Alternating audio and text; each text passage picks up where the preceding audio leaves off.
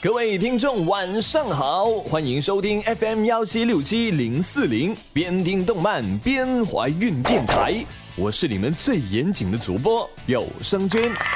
而在本期节目开始之前呢，有声君想要先播送一则紧急通知。紧急通知：二次元世界虽然精彩万分，各种神奇事件令人目不暇接。但这并不代表二次元就是一个完全安全无害的世界。二次元并发传染病防治工作关系到千家万户，关系到每一位漫友的思想健康。而中二病、公主病、丁公病等等，都是传染性极高的二次元综合症。因此，为了全面做好二次元传染病的防控工作，有效防止传染病在各位的颅内传播。现将二次元常见的传染病相关症状、预防措施告知大家，争取大家共同配合，做到早预防、早发现、早治疗。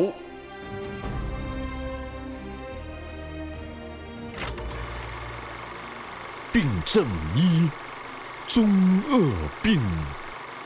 错的不是我，而是这个世界。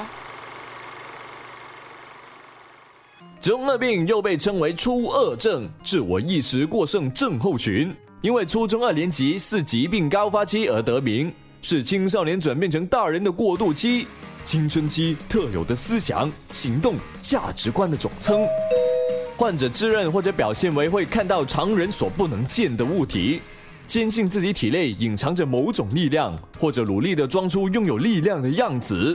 比如说，在冬天不小心被静电电到，患者的第一反应不是“这只是常见的物理现象”，而是“这里竟然会有结界”。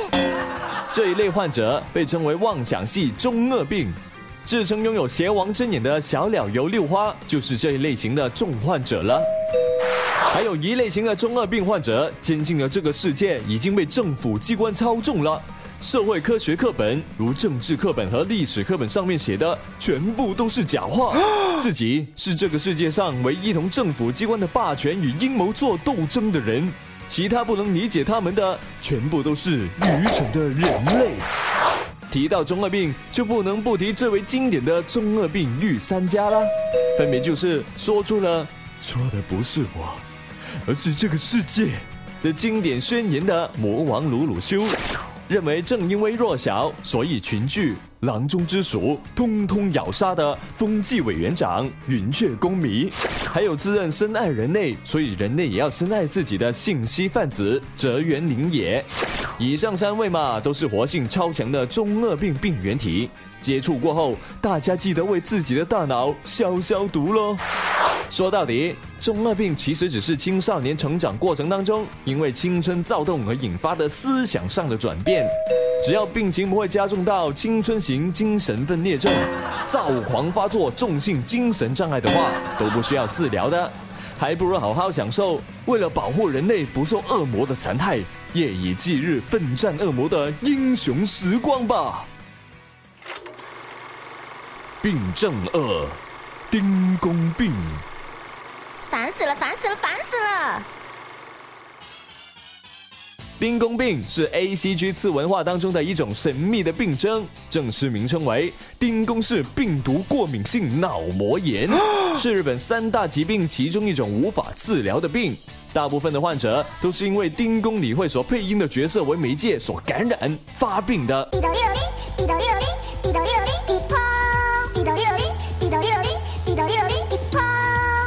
发病症状为诸如靠傲娇、萝莉及平乳而过活，不听到丁公的声音就活不下去了，经常幻听到丁公的声音，听不到被丁公的骂声就无法活下去等等。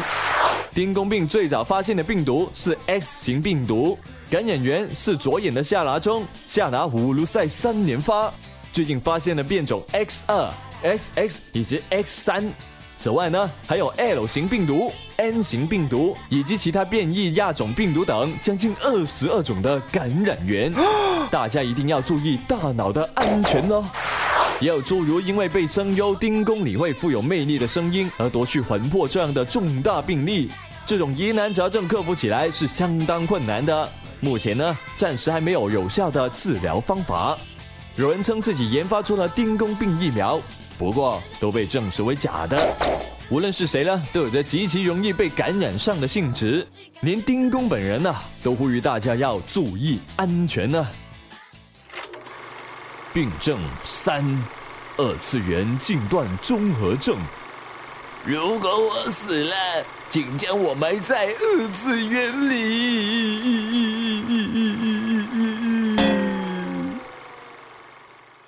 二次元近断综合症，简称二进病或者二次元控，主要表现在患者只对轻小说、漫画、动画、游戏当中的虚构男孩子或者女孩子才有兴趣，而对三次元当中的男性或者女性都没有兴趣，并反映为一种消极的精神状态。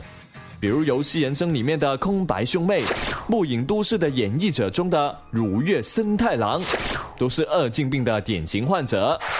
二次元近断综合症症状分为十二级，其中第九和第十级为重要的分界线。九级症状的患者，因为通过和二次元世界的对比，从而对现实世界开始产生绝望，从此一蹶不振，把自己封闭在 A C G 当中，无法自拔。逐渐出现脱力、气绝的现象。此时如果走火入魔，那么人生便就此终结了。若突破了这一关，则会进入到十级的境界。而十级患者对动画或者漫画都没有兴趣了。这个时候，你能够将自然界的一切事物经过分解、转化、再组合之后，在脑海当中形成二次元场景。此刻。你虽然没有真正进入到二次元，但是眼中看到的一切事物，却仍然就是二次元，达到了超凡入圣的无中生有一代大宗师境界啊！治疗二进病的方法呢，也不难：一、隔绝一切动漫、游戏，也就是首先你要将所有的东西，包括周边手办、CD。同人小说等等装成一个盒子，然后放进火里。二，多去参加三次元的集体活动，学会做一个现充。三，学会发现三次元美好事物，比如说你有一个可爱的妹妹或者温柔的哥哥。病症四，拖延症。我绝对不会拖延的事就是拖延。任务不拖到最后一刻都不做，期间总会找各种借口让自己一拖再拖，逃避现实。越是后果严重的事情，就越爱拖延，俗称“不见棺材不掉泪”，而这就是拖延症的典型症状啦。拖延症是指自我调节失败，在能够预料后果有害的情况下呢，仍然要把计划要做的事情往后推迟的一种行为。拖延是一种普遍存在的现象，一旦感染上，不仅会对自己，对周围的人都会产生困扰，请务必做好预防哦。而拖延症的典型患者，就是顶着蘑菇头，永远都是那么可爱、那么萌的樱桃小丸子。妈妈喊小丸子起床，小丸子曰。我再睡一下下了。妈妈喊小丸子写作业，小丸子曰：作业嘛，就是最后一天做才有意义。妈妈喊小丸子收拾房间，小丸子曰：把东西随便放才方便呢。拖延症什么的，说到底就是懒癌发作。此时，患者急需亲朋好友的强烈鞭笞，才能赶在死线兽抵达之前把任务完成啊！二次元的卖萌病症又怎么可能仅仅只有这四种呢？公主病、选择困难症、玛丽苏症候群、主角病、配角病，随便数就能数出好几个来了。如果想要更加了解这些二次元病症，不妨关注一下《漫友》杂志第三八六期的专题企划哦。好了，本期节目就到这里。如果对本电台有任何意见或者想法，或者只是单纯想和有声君聊聊天，都可以在社区留言哦。喜欢我们的节目，喜欢有声君的话，就记得订阅我们的电台喽。我们下期节目再见，拜拜。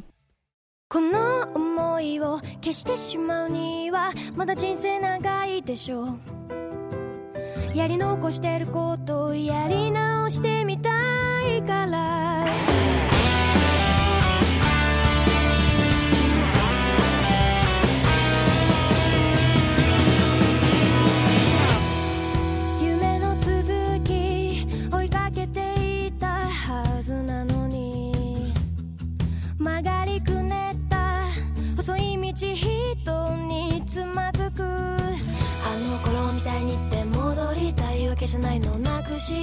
た空を探してる。分かってくれますように犠牲になったような悲しい顔は。